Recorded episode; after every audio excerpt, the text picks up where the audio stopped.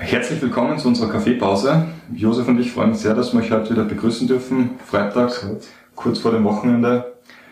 Wir wollen heute den Bereich ESG abschließen und uns um den letzten Buchstaben G, den Governance-Faktor, kümmern und den einmal diskutieren. Josef, du bist der Experte da. Für Governance. Bei Governance geht es im Endeffekt um die, um die klassische Unternehmensführung. Also sprich, wie, führt, wie wird das Unternehmen geführt?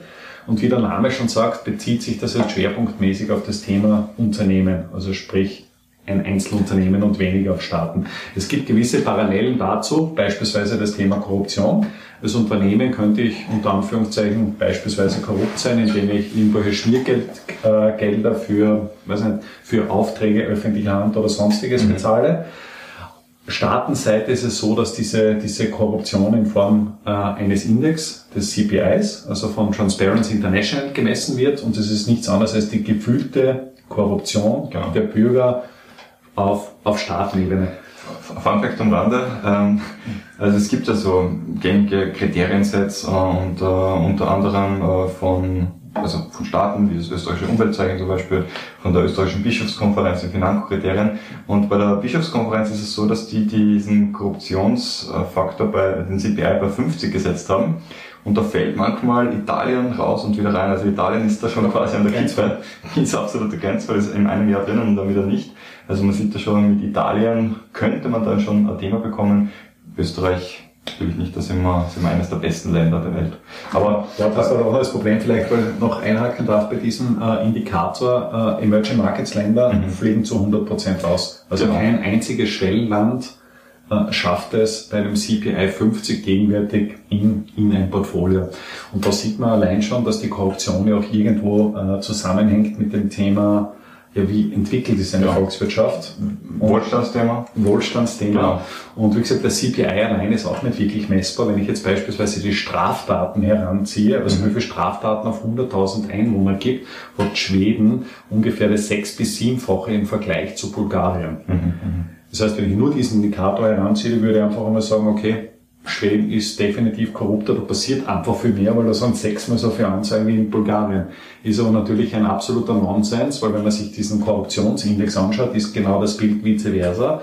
Das heißt, in Schweden ist es relativ hoch, also sprich ein, ein guter Indikator. Korruption ist kein Thema oder wenig Thema, wohingegen in Bulgarien das relativ niedrig ist. Das heißt, das ist ein Riesenthema. Ja. Und wenn ich als Bürger jetzt das Gefühl habe, also egal was passiert und ich das anzeige und das eh niemanden interessiert oder dem nachgegangen wird, dann werde ich die Straftaten einfach nicht anzeigen. Genau. Und aufgrund dessen habe ich in der Statistik einfach ein, ein besseres Ergebnis als ein Staat, wo das ist. Definitiv. Und Staaten sind auch immer wieder herausfordernd, weil die Konstrukte einfach von deutlich mehr Faktoren abhängen, als man äh, überblicken mag. Unternehmen sind etwas einfacher. Bei Unternehmen, die haben Reportingpflichten, da gibt es Unterlagen, ähm, die man sich durchsehen kann, also Geschäftsberichte etc., also einfach Zahlen und Fakten, die zur Verfügung stehen. Und es gibt auch sehr viele NGOs, die sich darum bemühen, eben dann auch diese Misstaten aufzudecken. Ähm, da hat man gerade im Governance-Bereich sehr gute Möglichkeiten, sich ein Bild zu machen, weil das Thema Managerbonus zum Beispiel, beziehungsweise überhaupt die Bezahlung der Geschäftsführung da eine Rolle spielt. Ähm, auch die Rahmenbedingungen, die Mitarbeitern äh, zur Verfügung gestellt werden, also wie schaut's aus mit Weiterbildungen, Schulungen etc., das muss ja auch irgendwo angegeben werden in den Berichten. Also da kann man mit etwas Research-Arbeit schon sehr viele Punkte schon mal herausgreifen, um sich da ein gutes Bild zu machen. Ich meine, gerade die Managergehälter sind äh, in Krisenzeiten natürlich sehr, sehr on vogue. Es mhm. gibt auch so, dass es teilweise äh, große, große Unternehmen gibt, die heuer keine Boni auszahlen. Also Jahr 2020 mit der Covid-Krise weil sie ansonsten keine äh, Rettungspakete von Staatenseiten bekommen würden. Ja, ja. Und im Regelfall misst man das so, dass man einfach sagt, was verdient das Management in Relation zu einem Durchschnittsmitarbeiter. Mhm. Und dieser Faktor wird dann einfach als, als Referenzgröße äh, herangezogen. Wichtiges Thema ist natürlich auch eine faire Bezahlung. Mhm. Das ist gerade auch in, in Bezug auf die äh, geschlechterspezifische ja, äh, Diskrepanz, die, die nach wie vor vorhanden ist. Also sprich, dass gleiche Arbeit auch irgendwo gleich bezahlt werden muss. Absolut. Ja, es gibt dann ähm, abseits jetzt davon, abseits von der Korruption dann noch ein paar Aspekte, wie zum Beispiel äh, das Thema Schwarzarbeit, Schwarzgeld, beziehungsweise auch Bilanzfälschung. Äh, da gibt es etliche Punkte, die im Governance-Bereich dann auch noch mit berücksichtigt werden können, wenn man das möchte. Äh, umsetzen kann man das dann, weil wir auch immer den Connex zum ethisch nachhaltigen Investment äh, ziehen wollen, äh, mit, best, mit einem besten Klassensatz. Das heißt, man kann einfach Kriterien dann definieren, äh, wie man also welche, die man berücksichtigen möchte, beziehungsweise in so einem aggregierten Score in Form eines besten Klassensatzes umsetzen.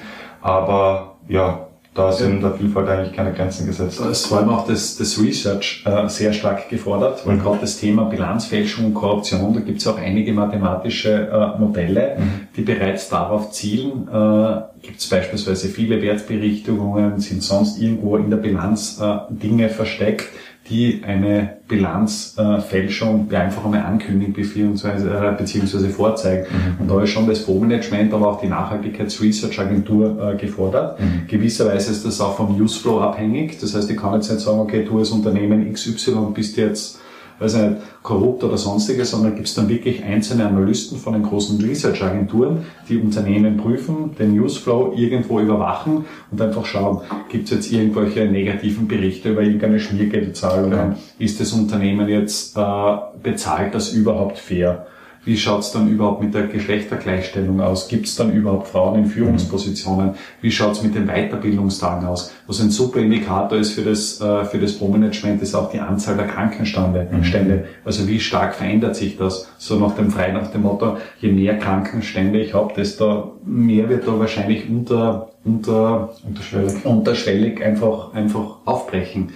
Und bin nach wie vor der festen Überzeugung, also wie gesagt, wenn man als Unternehmen erfolgreich sein will, dann wird man über kurz oder lang die besten Mitarbeiter haben müssen, weil sonst wird es nicht funktionieren. Und die werde ich einfach nur kriegen, wenn ich auch dementsprechend auf das Thema Governance und Unternehmensführung dementsprechend großen Wert lege. Da erinnere ich mich daran, was du mir vor kurzem erzählt hast, dass der Larry Page von Google sehr hohe Prozentzahl, 30 bis 40 Prozent, was ich in Erinnerung habe, seine Zeit aufwendet, um gute Mitarbeiter zu finden sozusagen und sich auch einen Talentepool zu erarbeiten, ist eigentlich schon spannend, wenn man sich das überlegt, dass ja. so eine Persönlichkeit, die die Welt so massiv beeinflusst hat, so viel Zeit eigentlich nur in diese, in diese, die, in die Rekrutierung sozusagen investiert. Absolut. Und vor allem, wie gesagt, als CEO von Google, mhm.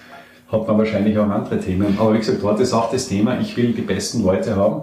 Und äh, bei der Mitarbeiterführung ist es ja bei mir auch wichtig, oder beim Recruiting, mhm. dass man sagt, ich muss ja auch während der Zeit aus Unternehmenssicht ja schon irgendwo einen Pool an, an potenziellen Kandidaten haben. Mhm. Wenn es jetzt irgendwo kracht und ich jetzt ad hoc jemanden benötige und dann erst einmal anfange zu suchen und vielleicht noch in dem 90er-Jahres-Stil, dass ich einmal eine Meldung in der Zeitung reinschalte bei der Annoncen und sage, pass auf, Firma XY sucht was, dann werde ich mit hoher Wahrscheinlichkeit keinen Erfolg haben. Das heißt, gute Mitarbeiter müssen auch irgendwo gefunden werden.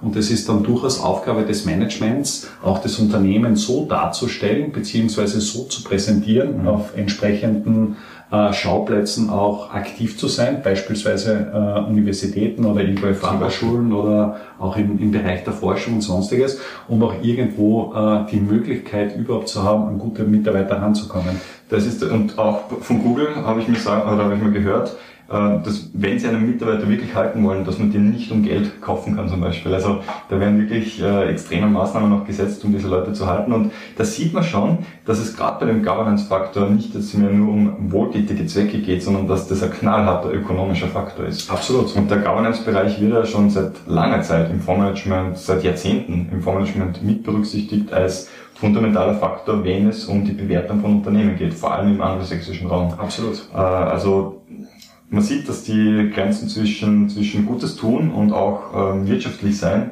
dass die sehr eng beieinander sind und ähm, dass man durchaus beides miteinander verknüpfen kann. Ja, hast du noch was zum Governance-Faktor zu sagen? Ich denke, dass man... Ich glaube, wir sind relativ, relativ durch. Also mein Kaffee ist leer. Der Kaffee ist leer, das ist immer ein gutes Zeichen. demnächst leer.